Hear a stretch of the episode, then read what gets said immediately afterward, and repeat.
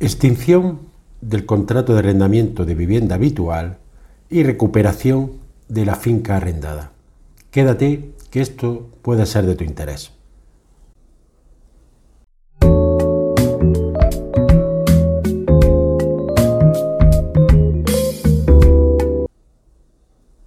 Muchos contratos que se firmaron en el año 2019, contratos de vivienda habitual, tenían una duración, siempre que el arrendatario quisiera estar en la vivienda, de hasta cinco años, sin perjuicio de las prórrogas que prevé la ley. En caso de persona mm, jurídica o empresa, pues, se alargaba este plazo a siete años. ¿Qué sucede cuando estamos a punto de entrar en el año 2024, donde muchos de estos contratos que se firmaron en el año 2019 van a llegar a su finalización? Pues que el, propietario debe decidir si quiere que continúe el inquilino o no. En caso de que el propietario no quiera que se prorrogue el arrendamiento, debe de comunicarlo con al menos cuatro meses de antelación. Es decir, este plazo es muy importante y la gente a veces se confía, no lo notifica, apura mucho el plazo y no da tiempo a que la notificación le llegue al inquilino o este no la recoge en caso de que se envíe por un medio postal o burofá y no se recoja hasta el plazo final, puede ser que estemos dentro ya de ese plazo y dé lugar a la prórroga del contrato. Por lo cual yo recomiendo hacerlo al menos con seis meses de antelación para evitar problemas, porque en caso de que el inquilino se negara a, retirar la notificación que le hayamos realizado, la podremos repetir y esto tendría validez ante un juzgado porque una negativa injustificada por parte del inquilino a recoger una notificación no justifica, el juzgado no lo justifica y lo va a tener por notificado. También puede ser que el inquilino no desee continuar en la vivienda. Entonces será él el que deberá comunicarlo y solo debe de realizarlo en un plazo de dos meses de antelación a la, a la fecha de finalización del contrato. ¿Qué fecha es esta?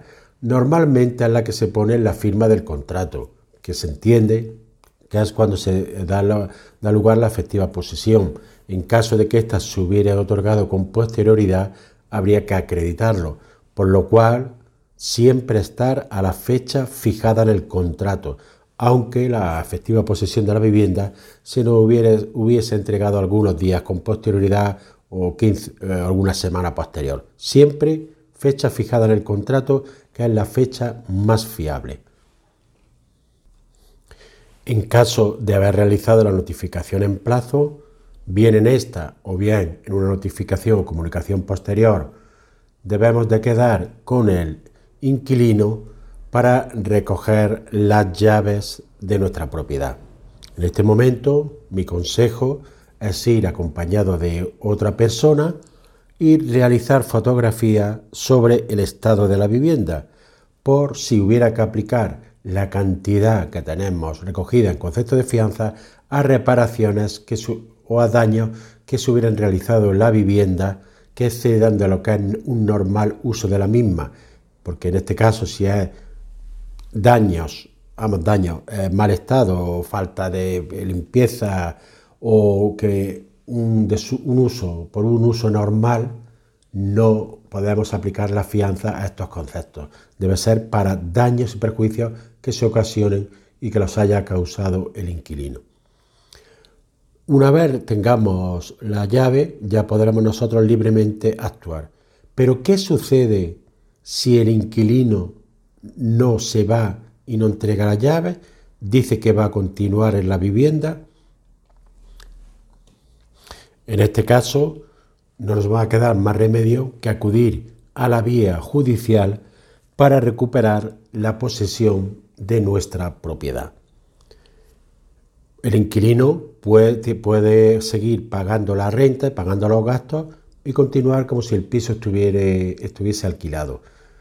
En este caso tendremos que ejercitar una demanda para recuperar la posesión de la vivienda por extinción del contrato por transcurso del plazo del mismo.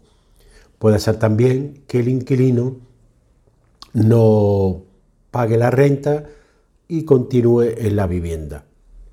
En este caso podremos ponerle la demanda por dos conceptos, extinción del plazo del contrato y falta del pago de la renta, que habría que hacerlo reclamar como una demanda de reclamación de cantidad.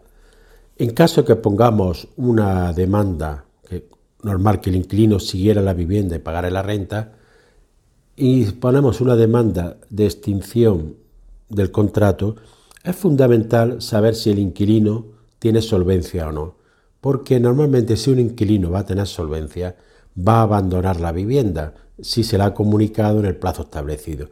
¿Por qué? Porque al interponer la demanda, esta va a tener unos costes importantes, ya que una demanda por interposición, de interposición para recuperar una posesión de un inmueble puede tener una cuantía importante porque se puede incluso aplicar el valor de la vivienda como el valor de la demanda.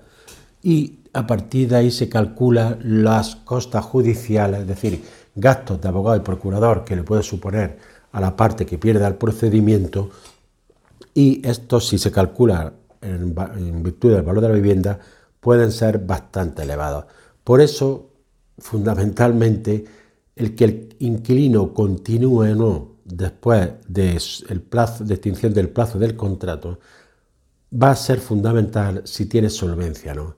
Porque si tiene solvencia, el inquilino no le va a compensar en ningún caso continuar en la vivienda, ya que el coste de la demanda que le puede suponer que le ejecute el arrendador va a ser mucho más alto que el buscarse otro alquiler. Evidentemente, si no tiene solvencia o no hay forma de poder embargarle, como hace mucha gente, que tiene bienes a nombre de otra persona, cobra por debajo del salario mínimo interprofesional, aunque cobra otra parte en B, etcétera, etcétera. Hay muchas formas de esconder lo que uno gana para que no se le pueda embargar. En este caso es cuando vamos a tener un problema porque vamos a tardar aproximadamente entre, depende de la, la situación de los juzgados, la zona, pero lo normal es tardar cerca de dos años en llevar a cabo la finalización del procedimiento, aunque hay sitios y juzgados en que a lo mejor en seis meses, ocho meses se puede realizar el procedimiento, pero lo normal es que lo haríamos aproximadamente al menos al año. Por eso, lo fundamental, como digo siempre, es buscar un buen inquilino y que tenga solvencia y posibilidad luego de poder reclamarle cualquier cantidad que nos debiere en un futuro. Si te ha parecido de interés, suscríbete al canal y nos vemos en el siguiente episodio.